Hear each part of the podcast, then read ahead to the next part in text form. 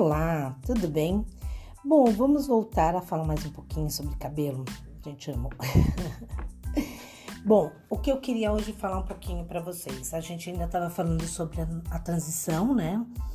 É, como que eu, eu fiz todo o processo. E lógico que cada pessoa é uma, cada jeito de, de tratar o cabelo e, e como a gente trata é outro, enfim. Uma das coisas que eu acho legal, a gente sempre está ressaltando, independente se você vai passar por uma transição ou não.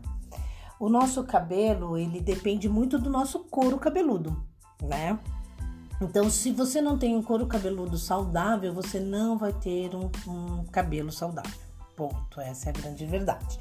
Então, é, não adianta a gente só ir colocar vários tipos de cremes, vários tipos de é, shampoos diferentes, mas a gente não está cuidando bem do nosso couro cabeludo. Bom, uma das coisas que eu me adaptei e gosto muito é, são hoje os sólidos. Muita gente não gosta, mas é por questão de hábito, né? E, e, depois eu vou falar para vocês o que acontece com cada sólido por aí, né? Porque tem sólido feito de sabonete tem sólido feito aí com outro tipo de produto, mas é papo para outro dia. É, os sólidos, para mim, eles são legais porque a gente tem que esfregar, em primeiro lugar, o couro cabeludo, né? A gente leva o produto pro couro cabeludo. Então, é, a limpeza é maior, o cuidado é maior e a espuma depois que vai pro, pro, pro cabelo. Mesma coisa com o condicionador, que eu acho legal, porque tem aquela coisa de, ah, condicionador não pode ir no couro cabeludo. É, né? A mãe da gente já falava isso, enfim. Eu uso o condicionador no couro cabeludo, depois que eu vou passando no, nos fios. Tem gente que já vai direto nos fios. Eu gosto de passar no couro cabeludo. Dá uma hidratada, é um belo de um hidratante. E assim, eu uso já né, há algum tempo aí, eu, eu uso muito produtos naturais. Então, isso também tem um diferencial. Esses é, produtos sólidos, precisa ver bem a descrição do que tem aí no, no na composição, mas eles são bem legais para se usar no couro cabeludo, porque você hidrata mesmo o couro. Não fica aquele couro cabeludo que passou só por um processo de limpeza e ficou aberto ali. Então a gente fecha aí uh, né, os porozinhos do couro cabeludo e ajuda muito aí na, na, no tratamento.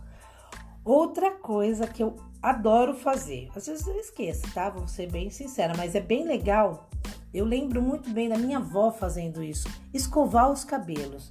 Não é só passar um pente, a gente penteia o cabelo, ou passar uma escova e falar, ah, escovei, ou passar a escova com o secador. Não. Pegar a escova e ficar lá muito tempo. Dava mais de 100 passadas de cada lado, sabe? Aquela coisa de fazer é, o exercício de pentear o cabelo. Ele ajuda aí a, a, né, a ativar o sistema sanguíneo do nosso couro cabeludo e ajuda também a dar mais brilho no nosso cabelo, né? O cabelo fica mais maleável aí. Eu gosto. Toda vez que eu faço o sistema de escovação, eu percebo que meu cabelo fica mais soltinho, ele fica mais leve. Então é legal fazer isso, viu? Experimenta aí fazer uns, uns, umas escovações aí no seu cabelo com umas cerdas legais, aí é bem bacana. Outra coisa que a gente precisa pensar é a, a qualidade dos produtos que a gente passa hoje no nosso cabelo, tá? Então, é, todo um processo de transição, ele tem aí é, todo um cuidado extra. É, tanto quando as pessoas deixam de usar produtos químicos para ficar usando, né? O cabelo ah, era antes com progressiva, hoje é cacheado. É, o meu cabelo tem coloração e eu quero deixar ele branco. É complicado.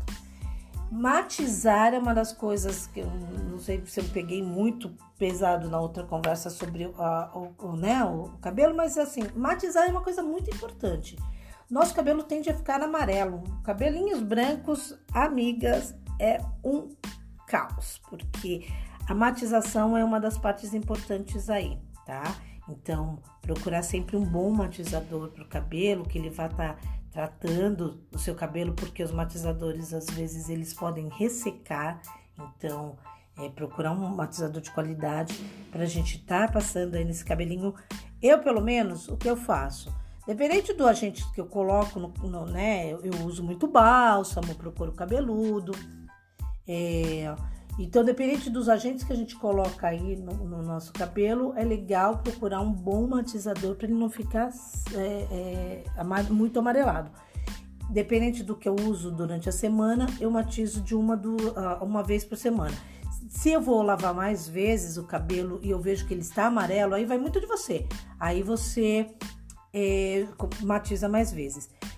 Geralmente, se você estiver matizando com produto natural, você pode usar duas vezes por semana. Se você for usar um matizador industrializado uma vez por semana, ou ver aí a, as especificações que está escrito ali atrás do, do seu rótulo, tá?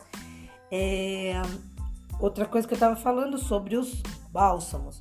Gente, menopausa, é, eu já entrei nela. Então, a menopausa é um problema sério, pra, principalmente para o cabelo, tá?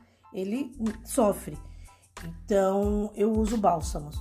Eu faço aí alguns bálsamos no, pro cabelo para a gente poder ativar o nosso sistema sanguíneo, né? Da corrente sanguínea do nosso couro cabeludo, porque o nosso cabelo fica mais fino, o nosso cabelo fica mais ralinho. É, a gente vai vendo que o cabelo vai perdendo brilho. Então, bálsamos é muito importante. A gente não tem esse hábito aqui, né? Mas é muito importante usar aí alguns bálsamos bem legais. Dá uma pesquisada também, porque tem os bálsamos legais no mercado. E se for quanto mais natural for, melhor. Eu ainda bato aí da turma do, da coisa do produto natural, né? Da, com mais ervas, enfim, isso é bem interessante aí para o couro cabeludo, tá? Ele precisa, como eu disse, o couro cabeludo ele precisa tanto cuidado quanto o, o cabelo em si. Então, um couro cabeludo é saudável, você vai ter um, um cabelo saudável. Essa é a dica aí para quem vai começar a fazer o processo de transição para o cabelo, é, né? Para deixar o cabelinho branco aí. É legal a gente é, pensar em cada qual etapa que a gente está na vida da gente para poder fazer esse processo, tá? É, quanto mais tarde a gente começa a pensar nesse processo da transição, mais o cabelo vai estar sofridinho, né? Por isso que a menopausa é, é ela, ela judia um pouco da gente. Nós vamos falar um pouquinho sobre isso. Eu gostaria de ouvir vocês quem já está na menopausa, me contar se tá tendo os fogachos, não tá tendo fogachos. É, como que tá a sua vida aí? O seu cabelo como tá? Sua pele como tá? A minha às vezes sofre. E a sua?